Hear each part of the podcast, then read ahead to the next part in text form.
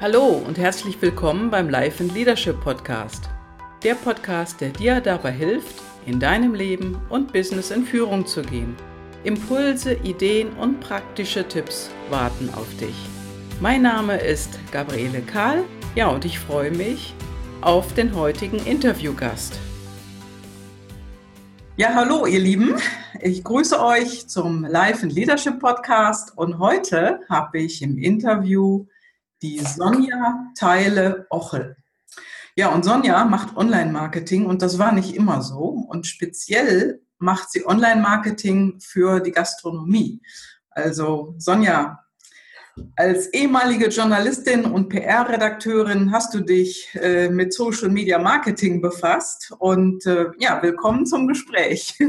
Ja, ich freue mich, dass ich da dabei sein darf. Das ist mein erster Podcast, den ich äh, mache. Ehrlich? Super. So, ja ja, dann, gehört, aber äh, noch nie selber irgendwo Gast gewesen. Deshalb freue ich mich besonders. Das ist großartig, dass ich jetzt die Erste bin, die dich äh, sprechen darf. Das Schöne ist, du bist auch hier in Köln. Mhm. Also eigentlich hätten wir uns auch treffen können, aber so ist es einfach ruhiger und das, äh, das Treffen werden wir dann später nachholen. Ne? Ja, auf jeden Fall. ja, Sag mal, Gastronomie, das ist ja auch ungewöhnlich. Du kommst auch ähm, aus der Gastro, hast aber früher was ganz, ganz anderes gemacht. Und mhm. was du heute auch noch machst, du bist die Quartierleitung bei DMW in Köln, also Digital Media Woman.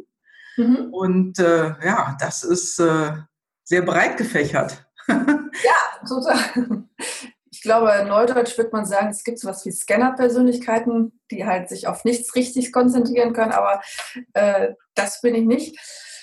Ähm, ja, genau. Ich hatte ein Restaurant, um es mit Tanja Blixen zu sagen. Einst hatte ich eine, ein Restaurant am Rhein. Ähm, genau, ich bin ursprünglich Journalistin, PR-Redakteurin, lange, Jahr, lange Jahre gewesen mhm. und habe dann irgendwann den Gedanken gehabt, du musst deinen Lebenstraum, den du eigentlich schon lange, lange verfolgst, also ein Restaurant zu eröffnen, umsetzen. Weil sonst ist, ist man irgendwann, steht man am Rande der Klippe, wo es kein Zurück mehr gibt und ärgert sich dann, was man alles nicht gemacht hat, was man machen wollte. Mhm. Ja, super. Also da treffe ich auch immer mehr Leute, die sich wirklich ihren Traum gerne erfüllen möchten und viele machen es dann nicht. Also dieses ist ja auch ein Riesenschritt. Du warst mhm. Journalistin Toll. unterwegs, äh, hast PR gemacht und dann Restaurantfach, das ist ja nun mal ein ganz anderes Gebiet, ne? Total. Aber du hattest eine spezielle Küche, ne? Ich hatte eine spezielle Küche, genau. Also da kam mir dann meine PR-Marketing-Ausbildung zugute. Man braucht ein USP. Und äh, mein USP war die Südtiroler Küche. Mhm. Nicht nur, weil es das in Köln noch nicht gab, sondern auch, weil ich mich vor Jahren mal in dieses Land verliebt habe, äh, mhm. in die Leute und natürlich auch in das Essen und in die Produkte. Ähm, deshalb war ganz klar, wenn ein Restaurant, dann nur mit Südtiroler Küche und auch mit Südtiroler Produkten. Mhm. Also mit Weinen, mit den Bränden, mit dem Knödelbrot, natürlich mit Speck und Käse. Ähm, das gab es alles bei mir. Super. Und es ist auch gut angenommen worden. Also, mhm. ja. Klasse. Warum machst du es dann nicht mehr? Also ich sag mal, wir sprechen ja auch in der Vergangenheit, du hattest ein ja, Restaurant. Genau, ich hatte ein Restaurant. Mhm. Also, um es kurz runterzubrechen, ich habe die Vereinsgastronomie eines Tennisclubs am Rhein übernommen mhm. und hatte mich auch mit dem Konzept Südtiroler Küche beworben, hatte angekündigt, dass ich umbauen würde. Und ähm, ja, es war dann relativ schnell, war so ein bisschen der Wurm drin zwischen mir und dem Verpächter, ähm, weil ich einfach zu erfolgreich war. Ich war halt keine Verein, keine klassische Vereinsgastronomie mehr, sondern es kamen viele Gäste von außerhalb, die halt gehört haben, dass es bei mir Speckknödel gibt und Spinatknödel und Rindswangeln. Ähm, klar habe ich natürlich auch im Vorfeld ein bisschen PR gemacht. Ähm, und die Leute wussten, also da gibt es ein neues Restaurant mit Südtiroler Küche. Mhm. Das wäre aber, glaube ich, alles äh, regelbar gewesen. Es hat dann leider vier Monate nach Eröffnung ähm, einen Wasserschaden gegeben. Oh. Ja, oh, einen ganz schlimmen Wasserschaden. Der hat leider, weil es ein altes Gebäude war und der Wasserschaden halt nicht unten im Keller passiert ist, sondern oben unterm Dach, ähm, das ganze Haus quasi in Mitleidenschaft gezogen. Mhm. Und da gab es von Seiten der Vereinsmitglieder und von, auch von Seiten des Vorstands wenig äh, Hilfestellung, wenig Unterstützung. Das ist natürlich von der Versicherung schnell alles geregelt worden. Aber ich habe dann aus den verschiedensten Gründen, weil ich gegen Lebensmittelkontrolle, Ordnungsamt, Arbeitsschutzgesetz äh, verstoßen hätte, habe ich dann den Laden natürlich geschlossen. Also der Innenraum war nicht benutzbar, mhm. aber Terrasse wäre theoretisch benutzbar gewesen. Mhm. Ähm, aber alle Stellen haben gesagt, nein, äh, auf keinen Fall nicht machen. Das ist viel zu gefährlich für dich, für die Gäste. Du mhm. verstößt viele Aufnahmen, Auflagen. Ja, und ich habe dann aber relativ schnell, drei, vier Wochen nach dem Wasserschaden, ähm, eine Abmahnung bekommen, mhm. dass ich das äh, Vereinsleben stören würde bzw. schädigen würde. Ach. Und das war dann quasi sozusagen ja, das Anfang vom Ende. Also mhm. dann steht man da vor den Trümmern seines Lebenstraums, also nicht nur äh, halt ideell, sondern natürlich auch finanziell. Mhm. Und wird dann halt noch von anderer Seite so angegangen. Das war schwer zu ertragen. Mhm. Ich habe dann trotzdem noch anderthalb Jahre länger das Restaurant aufgelassen oder die Vereinsgastronomie. Ja, und äh, das mhm. hat sich dann auch, äh, gipfelte dann auch in äh, gerichtlichen Auseinandersetzungen mit fristloser Kündigung und äh, ja, ganz schlimmen Sachen, die ich auch gar nicht so ausführen will, weil man ja. steigt ja selber nicht hinter, was da genau passiert ist, so auf menschlicher Ebene. Mhm. Deshalb habe ich und dann meine Familie natürlich auch ähm, dann irgendwann im Frühjahr dieses Jahres, also wir haben jetzt ja August 2018, im Frühjahr diesen Jahres haben wir beschlossen, wir kämpfen nicht mehr, wir machen Deckel drauf und ähm, mhm. ja. Neuanfang. Was Neues. Neuanfang, genau. Und dann halt im Rahmen dieses äh, sozusagen dieses doch schmerzhaften Prozesses zu sagen, ich äh, lege jetzt mein, ich begrabe jetzt meinen Lebenstraum, mhm. ähm, hat sich dann auch schon diese, diese neue Idee entwickelt, weil ich dann natürlich Kaffeemaschine verkauft habe und Inventar. Und dann habe ich auch mit vielen anderen Neugastronomen gesprochen, die gerade, wo ich mich so wieder äh, entdeckt habe, wo ich gesehen habe, ah, die haben ganz viel Elan und die haben ganz viel Bock auf Gastronomie und wollen es gut machen. Und denen fehlt halt oft so ähm, dieses Marketing-Denken, dieser PR-Ansatz, äh, sich Social Media. Dann habe ich mich ganz viel mit denen unterhalten und irgendwann dachte ich, äh, wieso machst du das nicht quasi zu deinem Beruf? Ich kann weiter in der Gastronomie quasi tätig sein, also weiter mich um ja, leckeres Essen, leckere Weine ähm, und dieses, dieses ganze, ja, diese ganze Blase Gastronomie, ähm, ich kann da Teil davon sein, aber halt nicht mehr aktiv, sondern quasi von außen beratend. Ja. Ja, ja das, das ist äh, eine ganz, ganz spannende Geschichte, vor allen Dingen, weil du ja auch wirklich erfolgreich warst über den Verein hinaus. Interessant, mhm. dass du sagtest, du warst wahrscheinlich zu erfolgreich und dann, als was daneben ging, als das Wetter zugeschlagen hat oder sozusagen das Wasser, ja, mhm. war dann vorbei. Also ich sag mal, viele gehen ja in so einen Traum hinein und wollen den dann durchsetzen, aber es hat auch, also es, das braucht ja auch eine gewisse Stärke zu sagen, so, jetzt ist Schluss jetzt mache ich da nicht weiter und ich mache auch kein neues Lokal auf, sondern ich mache was anderes, was aber schon damit zu tun hat. Also wie, wie, wie lang hat sich denn dieser Gedanke bei dir so äh, entwickelt? Also hast du da sehr lange für gebraucht? Ja, also das war, als Stärke würde ich das gar nicht bezeichnen. Das war eher so eine Art Selbstschutz, dass wir mhm. eigentlich, äh, also es war ja nicht nur ich, sondern auch meine Familie. Mein Mann war im Hintergrund immer äh, sozusagen das Backup. Der ist äh, Lehrer. Ich wollte jetzt sagen, eigentlich Lehrer, er ist Lehrer, aber er hat mich natürlich immer total unterstützt. Ähm, und das war auch halt auch sein, sein Traum. Also wir hatten als Studenten schon mal die fixe Idee, einen Laden zu übernehmen. Deshalb mhm. war das so immer Thema bei uns. Mhm. Ähm, Genau, und wir haben dann aber einfach gesagt, wir kämpfen, wir wollen das nicht so lange, so schnell begraben und haben dann aber irgendwann gemerkt, wir kommen einfach seelisch und körperlich so an unsere Grenzen. Das hat sich sicherlich über bis ich dann, oder bis wir den Entschluss gefasst haben, mhm. wir machen den Deckel drauf, das hat sicherlich drei, vier Monate gedauert. Mhm. ja, wow. Ich habe schon früh angefangen, weil mhm. natürlich Freunde, die auch ja, aus der Berat Unternehmensberatung kommen, mit denen haben wir uns ausgetauscht, die haben alle schon viel früher gesagt, hat, äh, die haben alle schon viel früher gesagt, gibt es auf, buttert mhm. da nicht noch mehr Geld rein, noch nicht noch mhm. mehr Herzblut und äh, Zeit. Mhm. Wir haben schon viel früher gesehen, dass, was wir noch nicht sehen wollten oder was ich noch nicht sehen wollte. Ja, das ist ja so wie der Fisch in seinem eigenen Aquarium. Ne?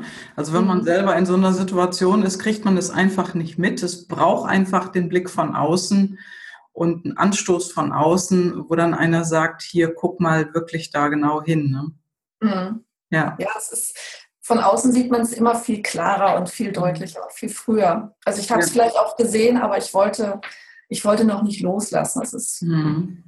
es ging nicht, aber dann irgendwann, mhm. ja, wenn man halt merkt, dass auch die, äh, der Körper leidet oder dass man halt äh, nicht mehr selbst ist, äh, dann, dann muss man sich von was trennen. Dann muss man gucken, dass man gesund bleibt an Körper und Seele. Ja, ja, ja, da hast du ja. völlig recht. So, wir haben gerade einen fliegenden Wechsel auf einen anderen Computer gemacht, weil es doch schwierig war mit der Videoaufzeichnung. Und ich bin mal ganz gespannt, wie das äh, hinterher im Ergebnis aussehen wird. Wird schon klappen, denke ja. ich. Sonja, wo sind wir stehen geblieben? Genau. Ähm, genau, wir waren bei meinen Gründen, die letztendlich dazu geführt haben, das Restaurant zu schließen. Äh, genau, genau. Die hat man gerade noch mal, äh, hast du gerade noch mal kurz genannt. Und mhm. Du hast ja dann auch gesagt, bei dem Verkauf deiner ganzen Hardware von der Küche und so weiter hast du ganz viele ähm, Gastronomen kennengelernt, die selber so über diese Social-Media-Schiene äh, natürlich auch mit dir gesprochen haben. Ne? Mhm. Da gab es wohl einige Hürden, wie sich das so anhörte. Ne?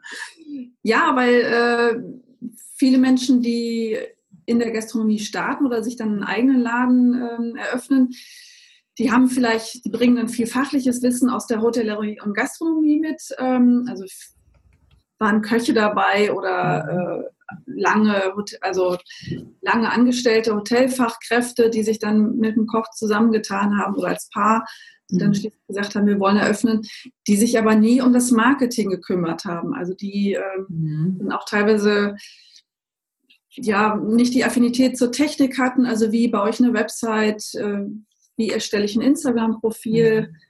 wie richte ich mir überhaupt eine vernünftige E-Mail-Adresse ein. Also so ganz äh, für mich relativ einfache Fragen, aber ähm, wenn man damit überhaupt nicht befasst ist, stellt es dann doch für viele eine Hürde dar. Und mhm. über den Aspekt, wo ich gedacht habe, ja, die Fragen gibt es also, gerade in der, in der Branche.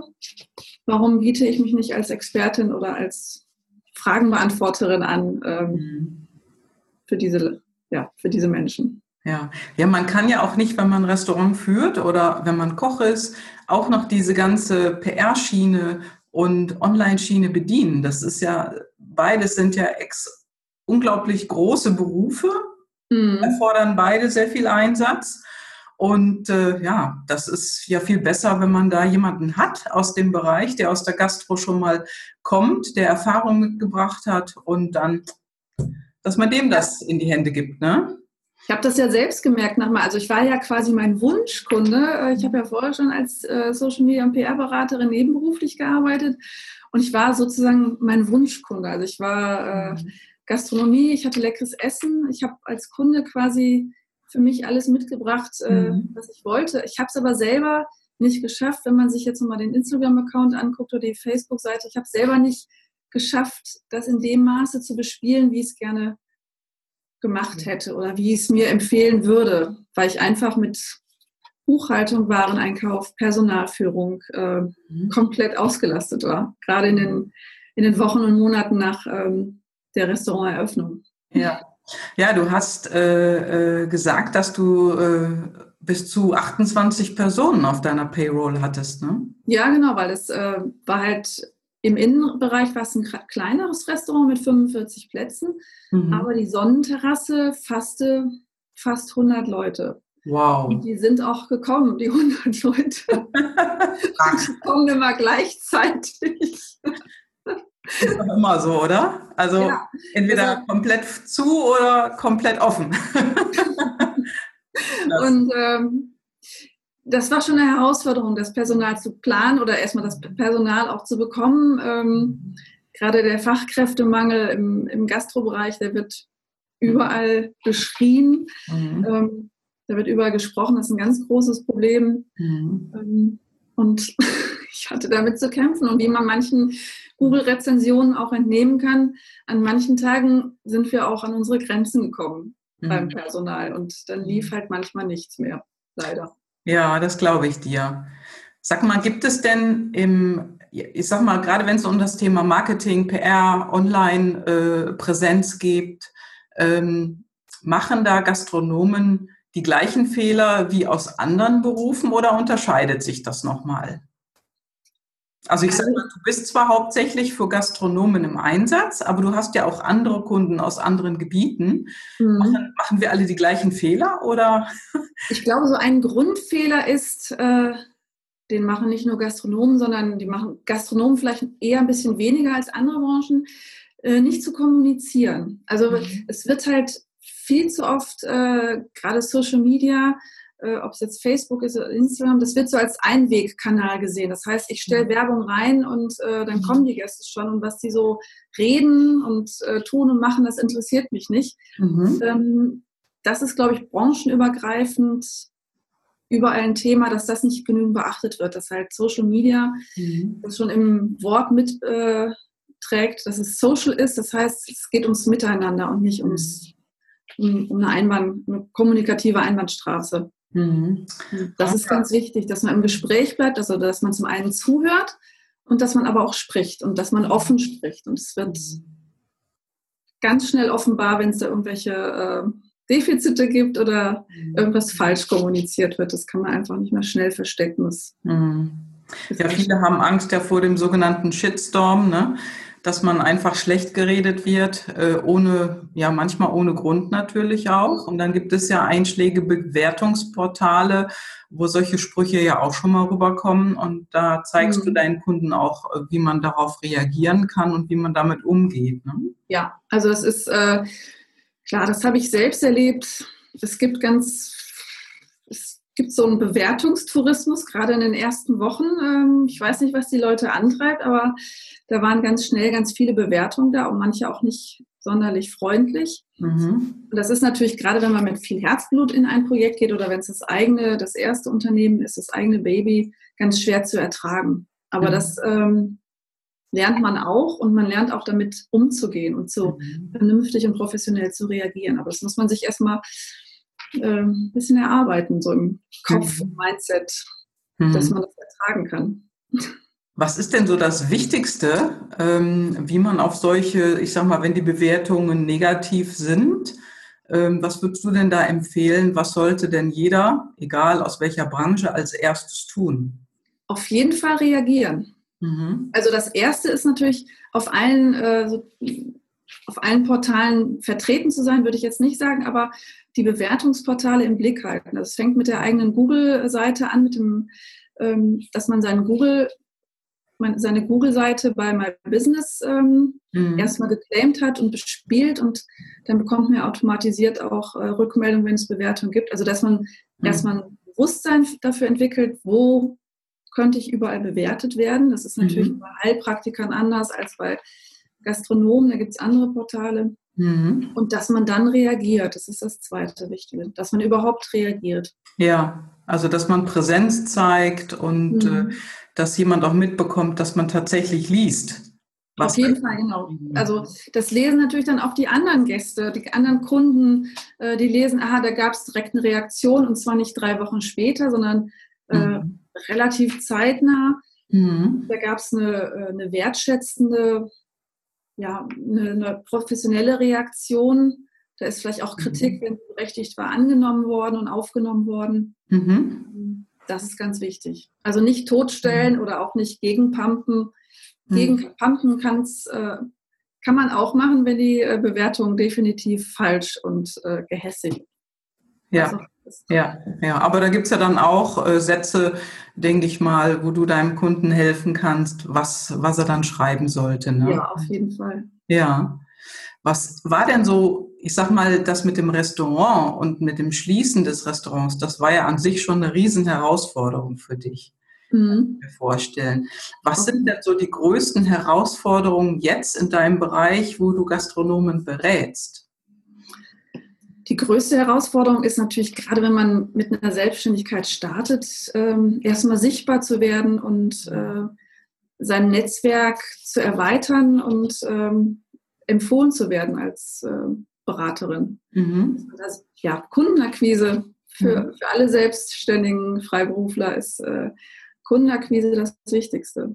Ja. Und ich habe mir jetzt für mich habe ich mir quasi ein Jahr Zeit gegeben oder ein Dreivierteljahr, wo ich sage, okay, ich stecke jetzt all meine Energie erstmal ähm, da hinein, dass ich hilfreichen Content entwickle, dass ich hilfreiche Texte schreibe, mhm. dass ich mich erstmal in meinem Netzwerk tummel und sage, es gibt mich und ihr könnt mich fragen, ohne jetzt vielleicht den wirtschaftlichen Aspekt im äh, Hintergrund zu haben. Mhm. Ja, das heißt, man braucht ja da auch ein Polster für. Ne? Also ich sage mal, man braucht ein gewisses Polster, um, um das zu beginnen mhm. und dann peu à peu langsam aufzubauen. Denn das, was wir da draußen ja alles sehen im, äh, in den Medien, ist ja bam und dann ist jemand da. Ne? Mhm. Aber vorher ja. gab es ja unter Umständen jahrelange Arbeit.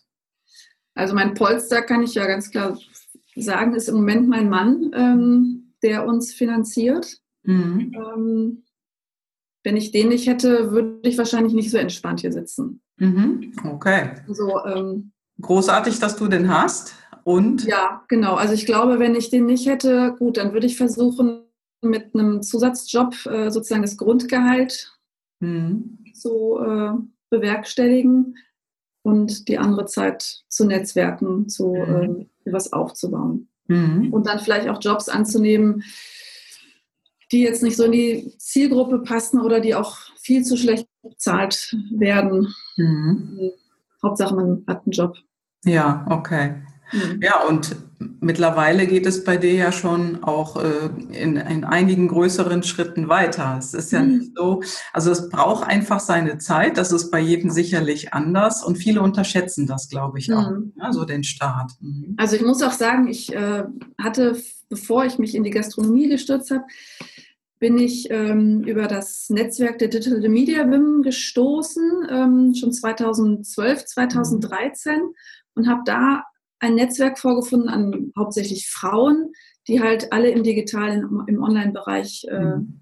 selbstständig waren. Und die haben mir so die Augen geöffnet, dass es halt äh, Netzwerke gibt, wo man sich gegenseitig stützt und hilft, ohne mhm. erstmal eine Gegenleistung zu verlangen. Oder wo man halt nicht unter Konkurrenzgedanken ähm, vielleicht Wissen verschweigt, sondern wo es erstmal wichtiger ist, Wissen zu teilen ja. und zu helfen. Und das hat mir so die Augen geöffnet, wo ich dachte, oh toll, so einer Gemeinschaft möchtest du gerne angehören. Mhm. Und ähm, ja, habe mich dann da auch engagiert und engagiere mich jetzt nach der Auszeit durch die Gastronomie auch weiterhin wieder ja. bei den BMW.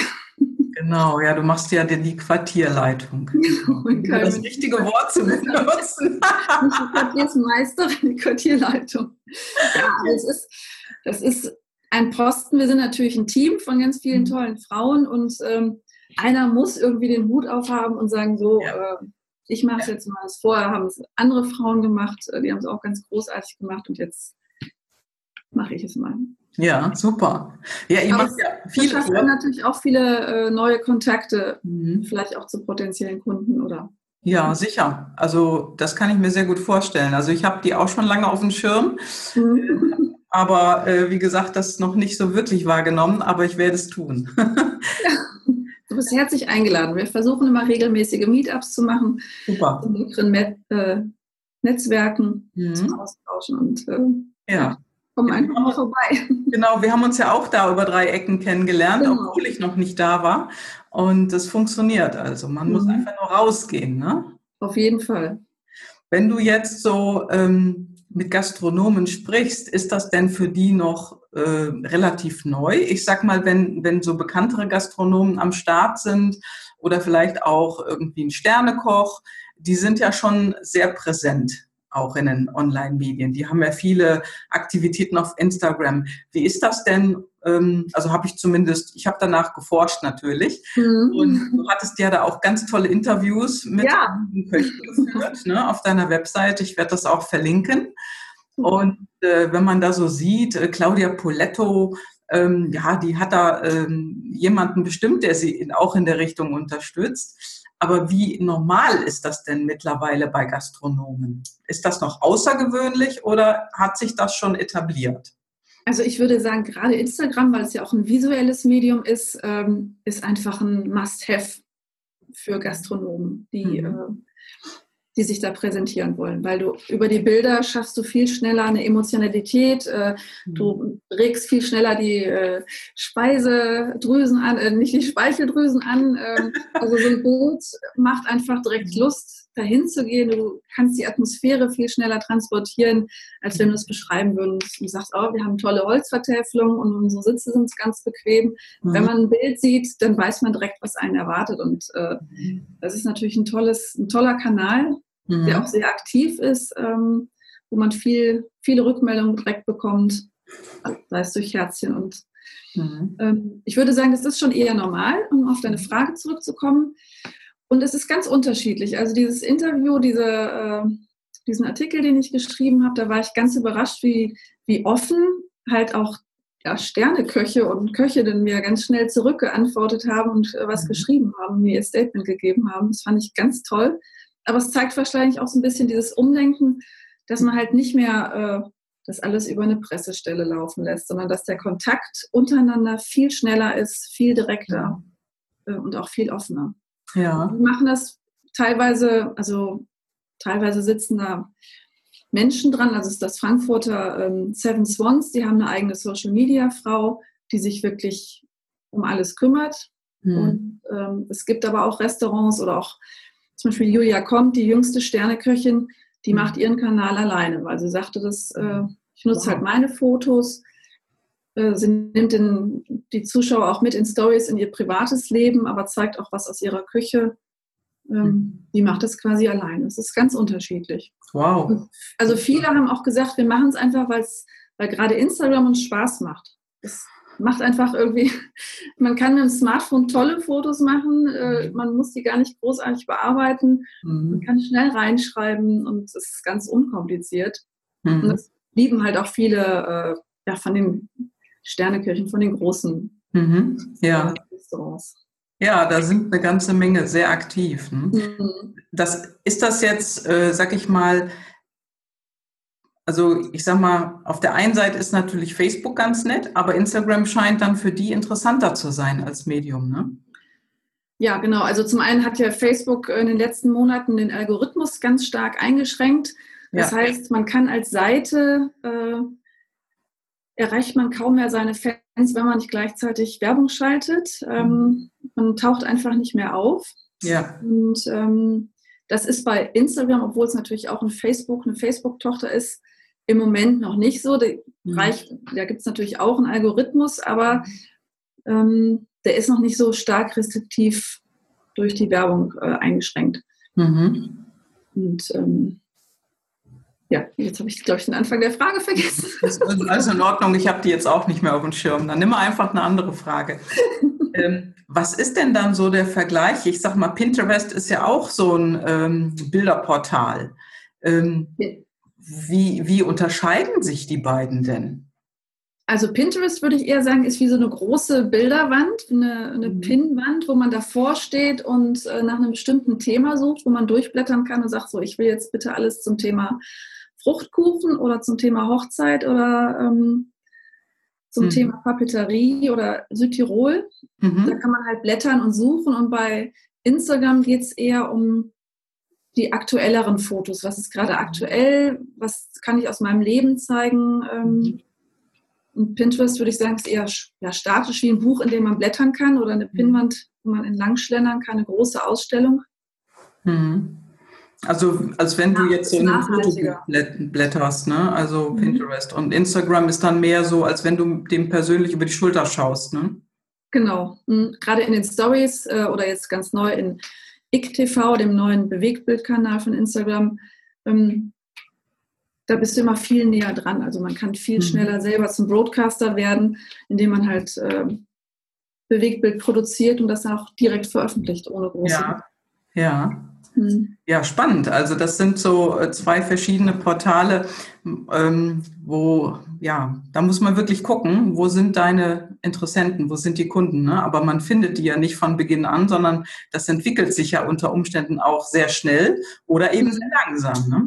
Ja, genau. Man muss halt, das ist halt auch dieser, dieser Social-Aspekt, gerade bei Instagram, wenn du dich nicht engagierst, also wenn du nicht bei anderen äh, mhm. auch mal kommentierst oder ein Like hinterlässt, dann wirst du auch nicht gesehen. Also kann ja. dein Content noch so schön sein, tolle mhm. Fotos. Wenn du nicht in Interaktion gehst mit deinen Followern oder mit den Leuten, die du gerne mhm. erreichen möchtest, dann passiert ja. dann? Dann ist es tot. Ja, ja, also dann schrumpft sozusagen deine Reichweite wieder. Mhm. Ne? Mhm. Genau. Ja, das ist wirklich äh, eine aufwendige Sache teilweise auch. Ne? Mhm. Ja, also man muss halt schon viel Liebe und Mühe und so eine, ja, auch so eine kleine Strategie da reinsetzen, mhm. damit man sich überlegt, wie soll mein Kanal aussehen? Mache ich da einfach eine bunte, einen bunten Bauchladen und poste von meiner mhm. Katze über das leere Kölsch ähm, bis zum ungemachten Bett und zum Urlaub poste ich da alles oder ja was poste ich und wie soll es aussehen? Habe ich, habe ich quasi ein Brand, also äh, habe ich ein Corporate Design, das sich da widerspiegeln soll? Mhm. Das kann man schon ganz unterschiedlich ausgestalten. Mhm, okay. Gibt es da in dem Bereich ein Vorbild für dich, der so im Online-Marketing besonders, ähm, ja, besonderen Einfluss vielleicht hatte? Ähm, oh, schwierige Frage, die ich mir noch nie gestellt habe.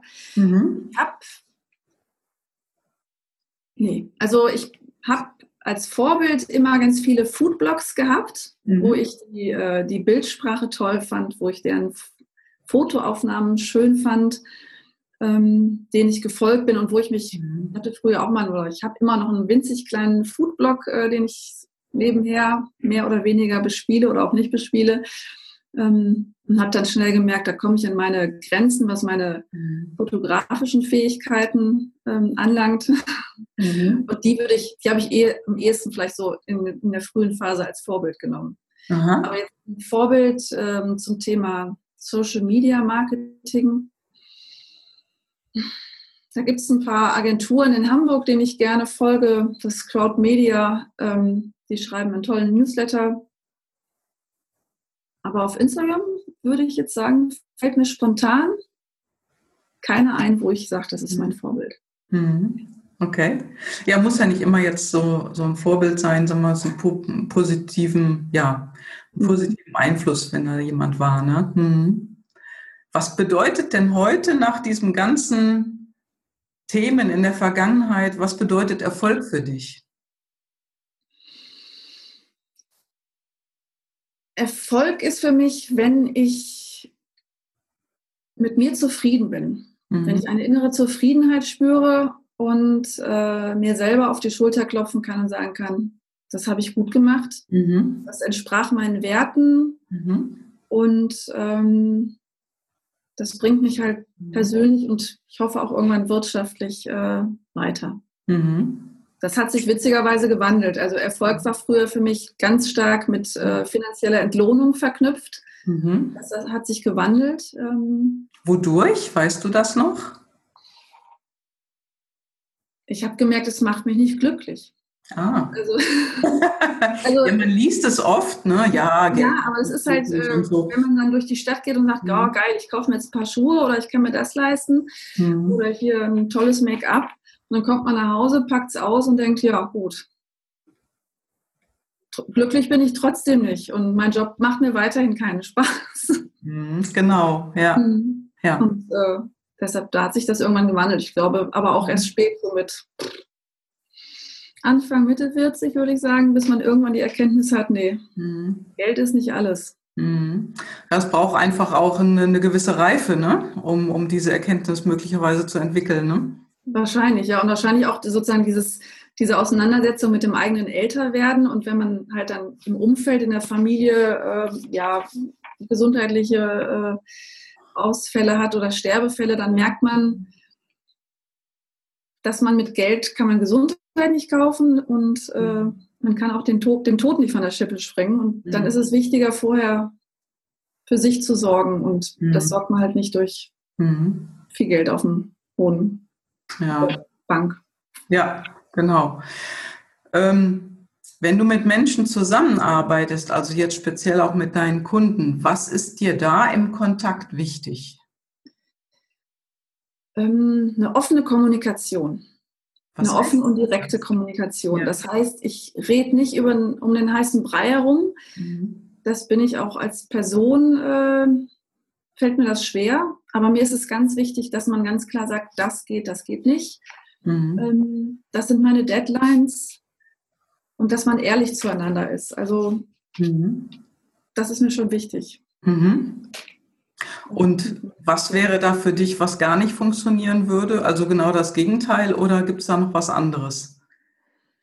Ähm, also als, als Unternehmen, aus Unternehmersicht ist natürlich äh, eine leistungsgerechte Bezahlung und auch eine Bezahlung, eine fristgerechte Bezahlung ganz wichtig. Mhm. Ähm, aber ich würde sagen, was nicht geht, ist halt sich von Kundenseite nicht an Absprachen halten. Das heißt, wenn man vereinbart hat, ich brauche gewisse Dinge von mir oder wir vereinbaren einen Gesprächstermin oder einen Liefertermin, der wird nicht eingehalten. Das stürzt mich dann natürlich auch wieder in, in die äh, Bredouille, wenn ich auf Inhalte warte, damit ich die weiter verarbeiten kann oder auf mhm. Infos. Dann habe ich mir das eingeplant und kann halt nicht weitermachen. Das mhm. äh, wirft dann meinen Plan, meine Planung auch durcheinander. Ja, ja, das ist richtig. Und damit, das zeigt dann auch mal so, äh, dass die, äh, ich sag mal, die Zeit des anderen nicht genügend gewertschätzt wird. Mhm. Also wenn ich irgendwie abends anrufe und sage, ach ja, ich habe dich ganz vergessen, stimmt, ich wollte dir heute Morgen eigentlich Infos liefern, äh, aber kannst du denn jetzt noch? Ich sage, hm. Können schon, aber will ich das? Wollen wir dann so weiter miteinander arbeiten? Das ist dann schwierig, muss man sich überlegen. Mhm. Oder man muss es ganz klar kommunizieren und sagen, ja ich bin so oder so organisiert, trägst du das mit oder nicht? Dann kann man sich darauf einstellen. Ja. Kommen wir dann wieder zum Thema offene Kommunikation, also mhm. alles ansprechen. Ja. Ist denn schon mal vorgekommen, wo das eskaliert ist oder wo du gesagt hast, nee, ich kann jetzt mit diesem Kunden leider nicht mehr zusammenarbeiten? Nee, Gott sei Dank noch nicht. Also da hatte ich bislang immer ganz viele nette Kunden. Das, mhm. äh, das noch nicht, aber man merkt ja relativ schnell, ähm, ob die Chemie stimmt oder nicht. Mhm. Ähm, ja. Ich war jetzt im Frühjahr in der, ich habe einen kleinen Wüstentrip mitgemacht, bin also durch die Wüste gewandert und da hat jemand aus der Gruppe ähm, einen Satz gesagt, den ich mir quasi, der sich mir so ins Gehirn eingebrannt hat. Ähm, er sagt einfach, äh, don't let people hack your time. Also, dass man sich ah. von so Energieräubern schützt. Und man merkt relativ mhm. schnell, ob es jetzt im privaten oder im beruflichen Umfeld ist, ob dieser Mensch dir gut tut oder nicht. Ja. Ob das jemand ist, der deine Energie zieht mhm. ähm, oder wo er auf der gleichen Ebene. Mhm. Ja. Was machst du dann? Hast du dann Abstand zu solchen Energieräubern oder? Ähm, ja, also inzwischen muss ich ganz klar sagen, ähm, ich eliminiere solche Dinge aus meinem Leben. Mhm. Weil dafür ist, das, ist mir das Leben an sich zu wichtig und meine Zeit auch zu, zu wertvoll. Ja. Ich ich lieber mit den Menschen und mit den Sachen, die mir äh, Freude machen, die, ja, wo man auf einer Ebene zusammen ist. Ja, ja, richtig. Und sich gegenseitig gut tut und äh, ja. Ja, wo es leichter ist auch, ne? Ich sag mal, solche Energieräuber, die machen das einem ja auch schwer. Und ähm, ja, das ist auch anstrengend oftmals, ne? Nur viele schaffen es irgendwie nicht, äh, das irgendwo äh, zu unterbinden oder zu verändern im Leben. Ne? Ja, es war aber, also ich sehe das, ich habe eine 19-jährige Tochter mhm. und wir sind uns in vielen Fällen sehr ähnlich. Mhm. Und ich merke halt bei ihr, sie hat auch so Energieräuber in ihrem Leben. Ja. Und sie schafft es sich, sie schafft es nicht, noch nicht wahrscheinlich, sich von denen abzugrenzen. Und äh, ja. das ist ein ganz spannendes Thema, weil ich sehe jetzt, ich sehe immer mich so, äh, weil ich halt auch viele Energieräuber in meinem Leben hatte. Irgendwie ziehen wir die, glaube ich, an. ähm, dass sie dann jetzt quasi den gleichen Struggle hat, wie ich den auch schon mhm. hatte. Ja. ja. dann wird sie das irgendwann mal auch verändern. Ne? Du hast es ja auch geschafft. Spätestens 20 Jahre hat sie es gelernt. Ja, genau. Kann ja auch früher sein. Ich, ich, ich wünsche es mir für, für sie. Ja. In, in welcher Wüste warst du denn damals unterwegs, wo du gerade ähm, Ich war auf der Halbinsel Sinai, also Aha. Ähm, in der Wüste Sinai. Mhm.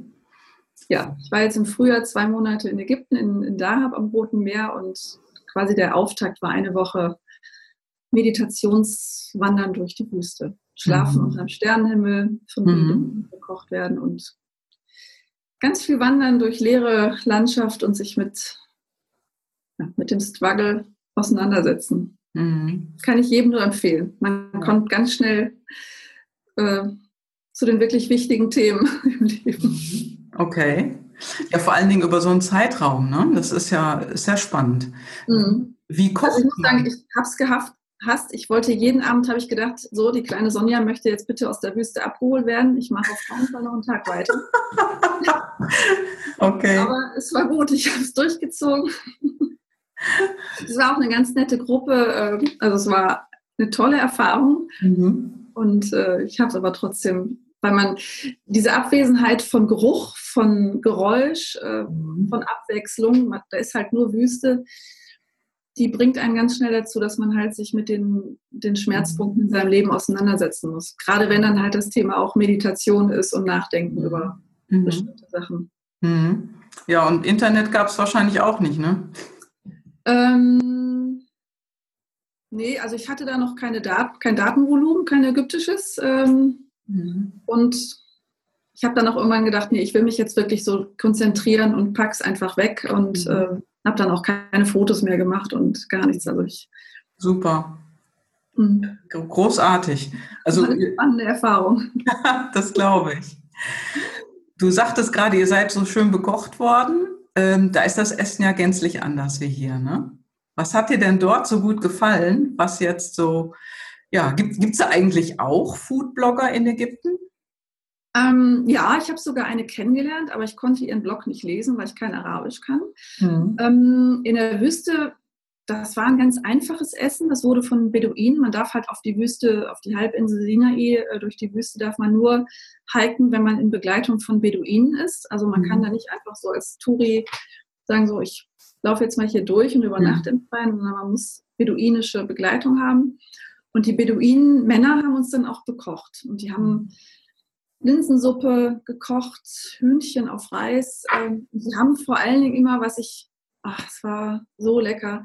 Die haben immer über dem Holzfeuer Brot, Fladenbrot gebacken. Mhm. Ganz frisch. Also die haben das selbst ausgerollt auf den Steinen und dann über so einer über so ein Blech äh, halt gebacken und das hat so lecker geschmeckt mit, mit ein paar Tomaten und Gurken und ich war glücklich. Bisschen Lappen, da braucht man gar nicht viel. Mhm. Und es ist natürlich, klar, man, man sitzt dann halt äh, auf den Sitzkissen ums Lagerfeuer rum, sitzt unter freiem Stern, Sternenhimmel, da schmeckt quasi fast alles gut. Mhm. Ich will aber trotzdem sagen, ich habe noch nie so ein leckeres Hähnchen wie da gegessen. Die haben das dann irgendwie zwei, drei Stunden mariniert mit irgendwelchen Kräutern und Zitrone und dann über dem offenen Feuer gegrillt. Das war lecker. Das hört sich gigantisch an. Also ich kriege langsam Hunger. Ja, und was auch toll war, die haben dann teilweise auch so Brot im Sand gebacken. Also die haben ein Lagerfeuer gemacht, haben quasi den Sand unter, dem, unter der Kohle erhitzt. Dann ist so ein dicker Fladenteig im Sand verscharrt oder in der Kohle, in der Asche verscharrt worden und dann eine halbe Stunde, 40 Minuten gebacken.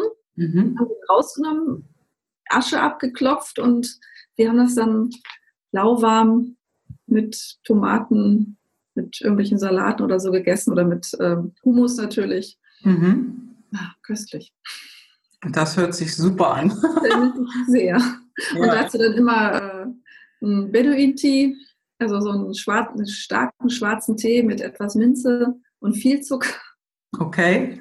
Das war sehr lecker. Okay, ja, das ist wahrscheinlich dann noch notwendig, ne? Also mhm. es ist einfach ein ganz anderes Leben und da passt auch die Küche sehr gut dazu. Ne? Es hört sich sehr super an, ja. Ja, ganz einfach, ganz reduziert, aber mhm. dann merkt man auch wieder, man braucht nicht viel, mhm. zu sein. Mhm. Wie bist du denn dann wieder zurückgekommen? Wie war das denn dann für dich, wo du dann, also da hast du ja sozusagen deinen Neustart gemacht. Mhm. Und also ich habe in, in Dahab, ähm, das ist ein Örtchen, ein alter Hippie-Ort, wo witzigerweise auch viele Digitalnomaden äh, unterwegs sind. Mhm. Und da gab es dann ja viel Austausch mit Deutschen, mit äh, Holländern, mit äh, mhm. Kanadiern, die dann da gearbeitet haben, für eine Weile äh, da gelebt haben. Und ähm, ich habe dann die Zeit genutzt, um halt für mich einen Plan zu entwickeln. Ich habe meine Website überarbeitet, ich habe Texte geschrieben, ich habe mhm. Ja, Ideen gesammelt, ähm, wie ich mich quasi aufstellen kann, jetzt quasi für die Zeit.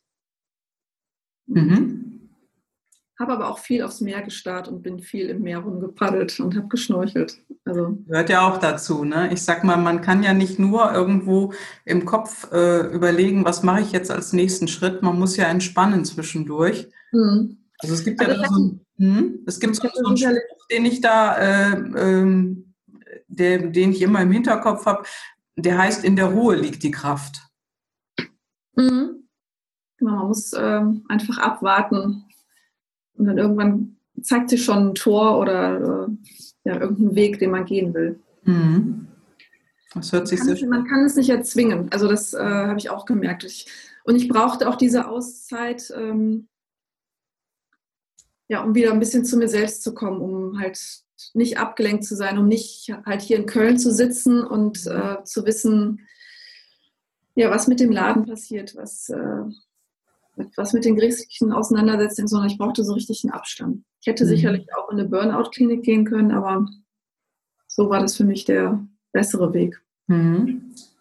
Ja, und ich hatte auch viele nette Menschen kennengelernt, mit denen ich jetzt noch so verbanden, verbunden bin und äh, auch sicherlich der Kontakt bestehen bleibt. Mhm. Super, würdest du also jedem empfehlen. Ja, und dann bist du jetzt wieder zurück in Köln und hast einiges verändert, hast dich neu aufgestellt, anders aufgestellt und gehst du dann auch, also bist du auch mit einer anderen Ruhe dann da reingegangen oder wie war das für dich? Ja, also ich habe, ähm, ich musste erstmal wieder lernen, nach den ganzen Verletzungen wieder mit anderen Menschen äh, überhaupt in Kontakt kommen zu wollen. Mhm. Das war eine große Verletzung, ähm, weshalb ich mich auch so sehr zurückgezogen habe. Und da bin ich halt wieder hingekommen. Ich habe dann in Köln wieder ähm, ja, alte Kontakte aufgenommen, das mhm. Netzwerk äh, reaktiviert. Mhm. Super. Großartig. Ja, was ist denn dein nächstes Ziel? Ähm, ich möchte ein tolles, interessantes Restaurant als Kunden haben oder eine spannende Köchin, einen spannenden Koch, äh, den ich betreuen kann. Äh, mhm. ums Thema PR und Social Media.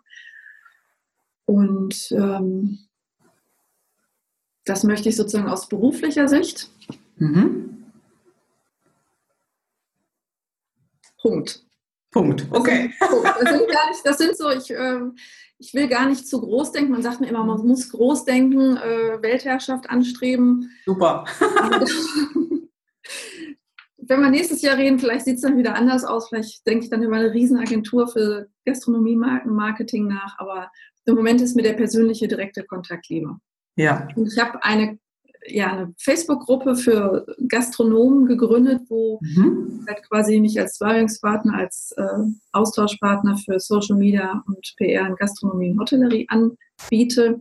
Und da hoffe ich einfach, dass sich da viele Leute ähm, engagieren, dass sie mich auch, dass sie dieses Angebot annehmen. Mhm. Ja. ja, das werde ich mit in die Shownotes auf jeden Fall reinnehmen, deine Gruppe. Ähm, ja, da müssen alle rein, also keine Frage. Ja, die Zeit ist auch schon reichlich fortgeschritten, liebe mhm. Sonja. Ich habe dir ja erzählt, dass ich hier noch so ein paar Karten habe, ja. die ich zum Schluss immer frage. Die Fragen kenne ich auch selber nicht, weil ich ziehe ja jetzt eine. und äh, ich würde sagen, wir ziehen noch drei Karten und äh, ja, du antwortest einfach spontan darauf. Ja. Ne? Sehr gerne. Ich bin gespannt. Okay. Karte Nummer eins. Welche Ideale sind die Triebfedern deines Lebens? Ehrlichkeit mhm. ist mir ganz wichtig. Offenheit und machen statt schnacken. Super. Ich glaube, da können wir, äh, das, das können wir, kann man immer sagen, weil irgendwie reden immer viele und setzen aber nichts um. Ne? Genau, ja. ja. Also umsetzen ist ganz wichtig, sonst funktioniert es nicht. Auf jeden Fall. Mhm. Mein Schwiegervater hat mal gesagt, ich wäre eine Pioniersfrau, ich könnte mal auf dem Wilden Westen aussetzen. das ist ja ein tolles Kompliment. Wow. Also die Pionierin hier für alle Gastronomen in Deutschland. Ja, und dann kommt der Rest. Super. ähm, was ist, nächste Karte, was ist bis jetzt deine beste Idee gewesen? Meine beste Idee, muss ich sagen, war mich auf meinen Mann Stefan einzulassen. Wow. Mhm. Der von seinem Temperament und von seiner Ruhe, die er ausstrahlt, im ersten Moment gar nicht der richtige Partner für mich zu sein schien, aber mhm. er war ein absoluter Glücksgriff. Ich bin sehr, sehr glücklich, dass er mich all die Zeit nicht verlassen hat. Wir sind jetzt seit, ich überlegen, äh, wie peinlich, ich weiß es nicht. Wir sind seit über 20, 24 Jahren zusammen. Wow. Ja. Wow. Ja, das ist großartig, wenn man so eine Partnerschaft hat. Ja dass das so gut klappt und dass alles wirklich so gut von, ja, zueinander passt. Toll, dass du dich darauf eingelassen hast. Ja, danke für deine tolle Antwort. Wahnsinn. Letzte Frage. Was wäre in deinem Leben anders, wenn du dir mehr Zeit nimmst und alles langsamer machst? Dann wäre ich tot. Gestorben vor Langeweile. Okay. Was? Es ist auch eine ungewöhnliche Frage, die habe ich noch nie gezogen, ja, muss ich gestehen. Ich glaube, was anders wäre, dann, ähm, dann hätte ich niemals diesen Schritt gewagt, das Restaurant zu über, äh, aufzumachen. Mhm. Das könnte ich mir gar nicht vorstellen. Also das passt so wenig zu mir, langsam Sachen zu machen. Mhm. Ja, super. Vielleicht ein anderer Mensch. Ja, ja, wenn das nicht passt, passt es auch nicht. Ne? Was soll man da noch groß drum rumreden? Also ist so. Klasse. Ja, Sonja, vielen Dank. Das war äh, ein, ein tolles Gespräch. Vielen Dank für deine Offenheit. Ja, ich danke dir für die vielen Fragen, die mich auch nochmal zum nachhaltig zum Nach Nachdenken anregen werden. Ja, sehr gerne. Und wir bleiben in Kontakt und im Gespräch. Und ich bin ganz gespannt, äh, wie das jetzt bei dir weitergeht und wann du ähm, die Agentur hast für Gastronomen. Ganz gespannt. Nächstes Jahr dann nochmal sprechen. genau. Aber genau. ich hoffe, wir sehen uns demnächst mal. Äh, in Köln sagt mir immer auf dem Kölsch oder auf dem Kaffee. Das machen wir. Beides fängt mit K an, beides ist gut. okay. okay drücke ich jetzt auf den Stoppknopf und bedanke mich ganz herzlich für das schöne Gespräch. Vielen Dank und ciao, ciao. Ciao, ciao. Vielen Dank. Wenn du auch einmal zu mir in den Podcast als Interviewpartner kommen möchtest, dann melde dich bei mir. Meine E-Mail-Adresse findest du in den Show Notes, genauso wie die Telefonnummer. Und ich freue mich einfach, von dir zu hören. Schreib mir am besten und nenne mir ein Thema, über was du reden möchtest, dann melde ich mich bei dir und wir machen gleich einen Termin. Ich freue mich und ich wünsche dir was. Schöne Grüße.